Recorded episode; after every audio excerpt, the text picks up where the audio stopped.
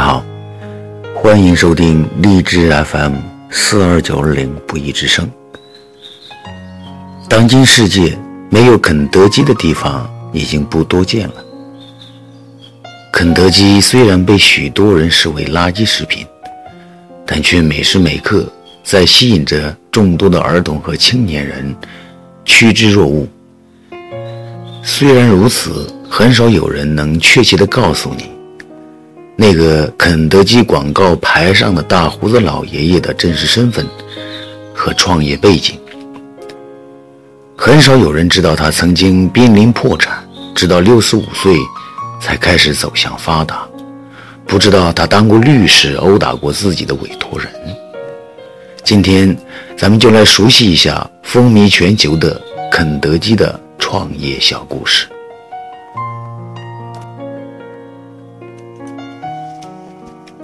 KFC's Colonel Sanders. When I read last week that a majority of Americans, it is 18 to 25, didn't know who Colonel Sanders was, I was shocked. According to USA Today, 61% of respondents didn't know who the guy with the beard in the KFC logo was.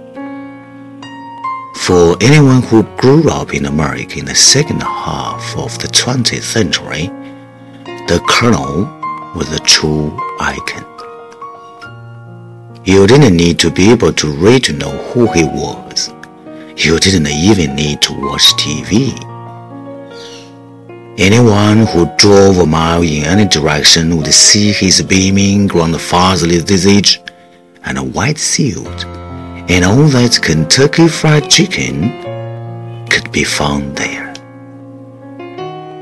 Maybe not everybody knew that he was the chain's founder, or remembered his TV commercials from the 60s and the 70s when he talked about how each piece was dipped in an egg wash before frying.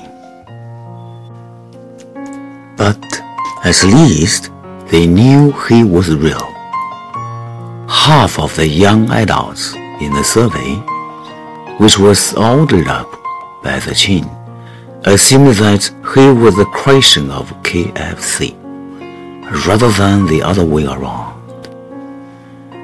In fact, the colonel wasn't just a fast food baron who represented his company on TV. Sanders was a living embodiment of what his food supposedly stood for. His white suit wasn't the invention of marketing committee. He wore it every day and was never seen in public for the last 20 years of his life in anything else. He was a failure who got fired from a dozen jobs before starting his restaurant, and then failed at that when he went out of business and found himself broke at the age of 65. He drove around in a Cadillac with his face painted on the side before anybody knew who he was, pleading with the owners of Rundown Diners to use his recipe and give him a nickel commission on each chicken.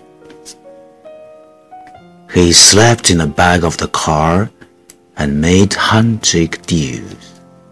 He was a lawyer who once assaulted his own client in court.